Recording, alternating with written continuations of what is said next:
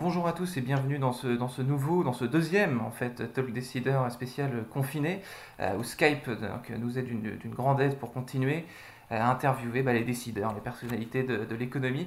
Euh, et aujourd'hui, mon deuxième invité, après Michel-Édouard Leclerc, il y a quelques jours, c'est euh, Olivier Sillon, qui est euh, DG de Maison Berger Paris. Donc, c'est une PME française qui est née un peu avant 1900, qui a fabriqué la, cultissime lampe berger que, tout le monde connaît et qui aujourd'hui produit des bougies, des diffuseurs d'odeurs, des bouquets parfumés aussi. C'est Bonjour Olivier Sillon.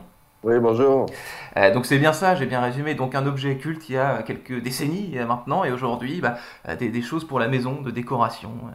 Exactement, on est, euh, on est un groupe, une PME française, une ETI maintenant, de 500 salariés, on fait un peu moins de 100 millions d'euros de chiffre d'affaires, et notre métier, c'est effectivement de faire du, du parfum d'intérieur sous toutes ses formes. Ça va hmm. du diffuseur de voiture jusqu'à effectivement la, euh, la, cultissime euh, lampe Berger, créée à la fin du 19e siècle par Maurice Berger, voilà, qui est le, préparateur en pharmacie qui avait inventé ce produit pour euh, hmm. aseptiser, assainir, purifier les salles d'opération à l'époque où on n'avait pas les moyens modernes que nous avons maintenant. Et puis, bah, elle est restée dans les, dans les ménages dans le monde entier pour euh, pour, euh, pour parfumer l'intérieur et, le purifier. Alors est-ce que euh, ces produits que vous venez de nous décrire, dont on vient de parler, j'imagine qu'avec cette, cette, crise un petit peu spéciale sanitaire qu'on est en train de, vivre pour votre entreprise est impactée, j'imagine que les bougies, les diffuseurs d'odeur, c'est pas des choses que, qui sont, même si ce sont de beaux produits, j'en doute pas, mais ce sont pas des choses essentielles en ce moment dans la vie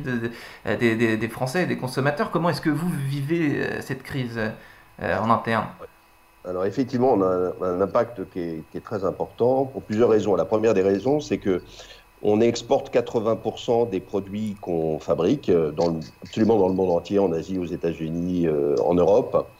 Euh, et la deuxième, et donc on a un certain nombre de pays dans lesquels on, ne peut plus exporter pour les raisons que vous connaissez. Hmm. La deuxième, c'est que les produits que nous fabriquons sont essentiellement commercialisés dans des magasins spécialisés. Ces magasins aujourd'hui, ils sont, euh, ils sont fermés. Alors on continue à avoir une activité euh, sur Internet dans, dans le e-commerce, mais c'est vrai que hmm. les gens sont concentrés sur autre chose et que nous ne faisons pas partie de la liste de courses prioritaires, ce qui est euh, parfaitement compréhensible. Et donc j'ai vu que pour vous, pour, pour, enfin pour patienter, même pas pour patienter d'ailleurs, pour pivoter, hein, vous avez concentré l'intégralité de votre activité désormais sur la, la création de gel hydroalcoolique parce qu'il y a une forte demande partout. En ce moment, c'est le produit euh, qui, est, qui est recherché euh, par, par tout, tout un tas de catégories de personnes. Et, et donc vous, vous avez décidé là depuis 15 jours de créer votre propre gel hydroalcoolique. Comment euh, ça s'est passé ce, pivot? Est-ce que vous aviez les équipes euh, en interne pour s'en occuper? Est-ce que vous avez dû recruter des, chimistes, des choses comme ça? Comment ces 15 derniers jours ils sont passés comment chez Maison Berger Paris? Alors il y, a, il y, a, plusieurs questions dans votre question. Je vais essayer d'y répondre dans l'ordre. la première des choses, c'est que alors pivoter, je ne sais pas, en tout cas, on voulait faire quelque chose d'utile. Hmm. Euh, et le gouvernement français, euh, mi-mars, a pris la décision de, euh, via décret, d'ouvrir la possibilité à certaines entreprises spécialisées dans la chimie et qui répondaient à un certain nombre de caractéristiques de pouvoir fabriquer des solutions hydroalcooliques. Nous faisions partie de ces entreprises puisque on fabrique des produits avec des AMM, des autorisations de mise sur le marché. C'est par exemple le cas pour des anti-moustiques, mais euh, dans le passé, on a fait de l'antibactérien. D'accord. Et on utilise en particulier une matière première qui s'appelle l'IPA, c'est euh, l'alcool isopropylique, qui est l'une des deux matières possibles avec l'éthanol pour fabriquer une solution hydroalcoolique. Donc, hmm. sous la pulsion en fait de, de nos équipes euh, de production, de la recherche et du développement et des achats, euh, on, a décidé de transformer l'outil de production, euh, de mettre euh, nos chimistes et nos ingénieurs sur la conception et, la réalisation de cette solution hydroalcoolique. Et depuis hmm. hier, on, fabrique, et depuis ce matin en 2-8, des quantités de solutions hydroalcooliques. On va le faire pendant, pendant 4 semaines hmm. pour essayer de, voilà, d'apporter notre, notre contribution et puis effectivement de nous aider également économiquement. Donc 15 jours pour fabriquer votre propre solution de gel hydroalcoolique. Euh, vous allez en créer, euh, en produire pendant 4 semaines. Euh, concrètement, ce, gel, vous allez le proposer, vous allez le vendre, l'offrir. Qu'est-ce que vous allez, où est-ce qu'il va partir cette production Maison Berger? Alors, on, s'est assez rapidement euh, mis en relation avec les autorités locales, avec, euh, le, préfet, euh, les, mairies, les métiers de santé. Et en fait, on a fixé trois objectifs. Le premier des objectifs, c'est de privilégier les métiers de santé. Il y a un certain nombre de, pharmacies, de métiers de santé qui sont en, qui sont en pénurie. Mmh. On a réussi à obtenir leurs besoins et, et on a privilégié d'abord ça. Ensuite de ça, on a été mis en relation avec le CHU de Rouen euh, qui, même s'il ne manque pas aujourd'hui de solutions hydroalcooliques, a des besoins qui sont beaucoup plus importants euh, que les stocks qu'ils peuvent avoir ou ce qu'ils peuvent fabriquer. Donc pendant toute la durée de la production, on va mmh. leur fournir gratuitement euh, l'ensemble de leurs besoins sur cette solution hydroalcoolique. Et puis enfin, il y a, on a essayé de privilégier le, le, local pour éviter de nous disperser, et donc on va commercialiser le reste de la production pour euh, des, entreprises, pour de la distribution, pour que les gens euh, puissent euh, avoir accès à cette, mm. à cette solution. Ouais.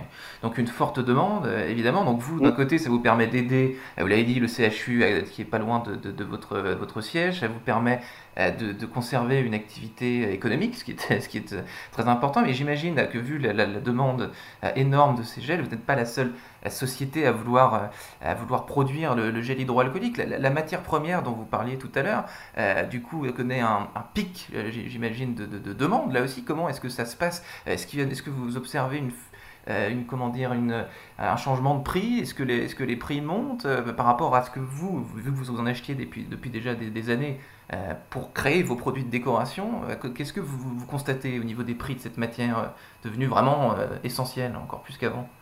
Alors, c'est effectivement compliqué.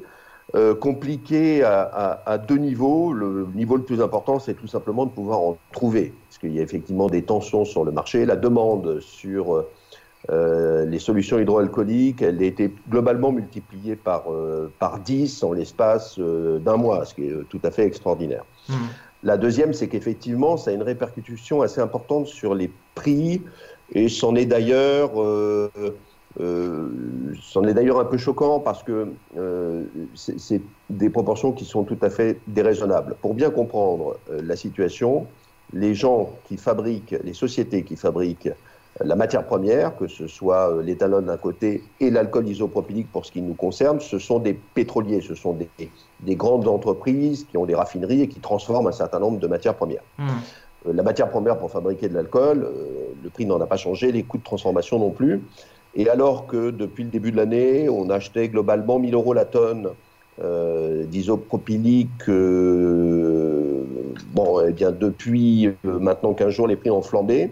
Et hier matin, le cours, qui est un cours qui est fixé uniquement par les intervenants qui les produisent, était à 2900 euros la tonne. Alors, tout n'est pas noir parce que on arrive quand même à discuter avec ces gens-là, de leur faire comprendre qu'il y a un certain nombre de nécessités, qu'on est quand même dans une période tout à fait extraordinaire. Donc en temps de crise sanitaire, vous négociez avec cette personne pour, pour essayer de, de, minimiser le prix?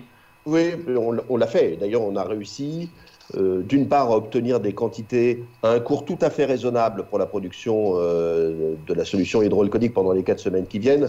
Mais on essaie de regarder à plus long terme, et là, c'est plus, euh, plus difficile et on va se retrouver avec des augmentations qui vont être de l'ordre de 80% euh, pour, ce qui, euh, pour ce qui nous concerne. Et donc, euh, bon voilà, alors ils ont fait des efforts par ailleurs, ils produisent également des solutions hydroalcooliques, mais il y a un effet d'aubaine qui n'est pas négligeable. Et, et, ce qu'il faut savoir également, c'est que le gouvernement français, et c'est une bonne décision, a décidé il y a maintenant quelques jours, quelques semaines d'encadrer euh, les prix des solutions hydroalcooliques. Donc, elles sont, il y a un prix qui est fixé pour les consommateurs lorsqu'ils les achètent. Il y a un prix de gros. C'est-à-dire que lorsque nous, on en fabrique et qu'on les vend à des magasins, le prix est fixe. Mais ils ne l'ont pas fait pour les matières premières. Et, du coup, euh, ça c'est un peu, un peu dommage parce que bah, ils en profitent. Mmh, certains profitent euh, de ces traits. Euh, à titre personnel, vous, Olivier Sillon, comment est-ce que vous, vous passez vos, journées de façon assez triviale? Vous êtes confiné Vous êtes là, vous êtes chez vous Vous êtes, vous êtes au bureau Comment votre quotidien, vous, de, chef d'entreprise, il, se passe comment? Alors moi, je, je viens à l'usine. Euh, on est très peu nombreux. Hein. En fait, euh, la quasi-totalité euh, des, effectifs qui sont habituellement au siège dans les bureaux ou dans les différentes unités de l'entreprise, pour tous ceux qui peuvent télétravailler, ils sont en télétravail. Mais euh, c'est vrai que les opérations de production et les opérations de logistique, bah, euh, les salariés continuent à se déplacer. Hmm. Et donc moi, je voulais être absolument près des équipes, près des opérations. Donc on, a mis euh, toutes les mesures barrières qui nous paraissaient nécessaires hmm. pour protéger la santé de nos équipes et des salariés. Mais il est vrai que moi, je suis là, que je descends les voir, que je les, je les encourage. Hmm. Euh, et que c'était, euh, de mon point de vue, euh, la moindre des choses. Hmm. dernière question, dernier point, Olivier Sillon, vous, m'avez dit que pendant un mois, en gros, vous allez continuer à produire et à distribuer, vendre des, des solutions de gel hydroalcoolique. Est-ce que vous commencez déjà à envisager, à prévoir l'après-crise Qu'est-ce, que, qui se passera ensuite chez, Maison Berger? Est-ce que, est-ce que il y aura surtout, parce qu'on entend aussi beaucoup parler en ce moment, je lisais hier une interview dans le Figaro de, d'Arnaud Montebourg qui disait que la mondialisation c'était terminé. Est-ce que vous, vous imaginez que les gens vont consommer différemment, y compris euh, dans les produits que vous distribuez. Parmi les bougies, les diffuseurs d'odeurs, il y a beaucoup de produits qui sont vendus en France qui sont importés de Chine notamment et de plein d'autres pays. Est-ce que les gens, vous, vous êtes made une, entreprise française, est-ce que vous espérez, est-ce que vous croyez que les gens ensuite vont acheter des bougies made in France et des diffuseurs d'odeurs made in France davantage euh, que, des, que des, des produits qui viennent de Chine ou d'ailleurs? Euh, je, dirais que je reste assez mesuré, en, tout cas sur euh, l'avenir et sur ce qui peut se, passer. Euh, il y a des effets négatifs à la mondialisation, c'est évident. Le fait mm. que nous soyons dépendants de pays qui se trouvent parfois très loin pour des produits médicaux, pour parfois ce gel hydroalcoolique, pour les masques dont on a beaucoup parlé. Là, il faudra qu'on réfléchisse à trouver des solutions locales parce qu'on ne peut pas éternellement rester dépendant de, de l'extérieur. Pour autant, la mondialisation, elle n'a pas que du mauvais. Mmh. Euh, il y a un certain nombre de compétences qui existent et qui aujourd'hui se répartissent de manière euh, géographique. Nous-mêmes, nous en sommes un exemple. Nous avons un savoir-faire unique et euh, ce savoir-faire unique, il nous a permis de commercialiser dans le, dans le monde entier. De la même façon qu'un certain nombre de produits électroniques ou, d'autres sujets peuvent être détenus par des produits à l'étranger. Il faudra faire, je pense, la part des choses. Mmh. Et quand il s'agit de qualité, aller chercher la qualité là où elle est euh, fabriquer et pas simplement le prix, et également d'essayer de mesurer l'impact que nos actions, que nos choix euh, peuvent avoir à la fois sur la santé de nos compatriotes, mais également sur euh, plus généralement la nature, l'environnement et, hmm et ce que l'on euh, laissera à nos enfants. Hmm. Ah, merci Olivier Sion. Dernier, dernier, tout dernier point. Euh, donc on l'a dit au début, euh, Maison Berger, une entreprise qui est née juste avant 1900. Est-ce qu'aujourd'hui, vous, vous êtes, vous êtes à la tête de Maison Berger depuis 3, 3 ans, je crois. Est-ce que c'est la, plus, la plus grave ou la plus grosse crise que traverse actuellement l'entreprise depuis sa, sa, création? Si on regarde un petit peu l'historique. Oui, c'est incontestablement une crise importante, mais vous savez, euh, une entreprise qui a plus de 120 ans, elle a, eu des hauts, elle a eu, elle a eu des bas et elle en aura d'autres. Euh, par contre, ce que je peux vous dire, c'est que dans ma carrière, et je suis tout jeune, euh, je, vis l'un de, mes plus grands moments de fierté, parce que ce que les équipes sont en train de faire, ce qu'elles, ce qu'elles démontrent, l'énergie qu'elles ont mis dans la, la, transformation de l'usine et, toutes les épreuves techniques qu'on a dû franchir, euh, moi, ça me rend très fier. Mais ça, je, euh, voilà, ça c'est une grande satisfaction. Merci infiniment, euh, Olivier Sillon, donc le, le, fier patron, on peut dire, de, de Maison Berger Paris. merci d'avoir été le deuxième invité de ce talk décideur déconfiné. je vous souhaite bonne chance et à bientôt. À bientôt, merci.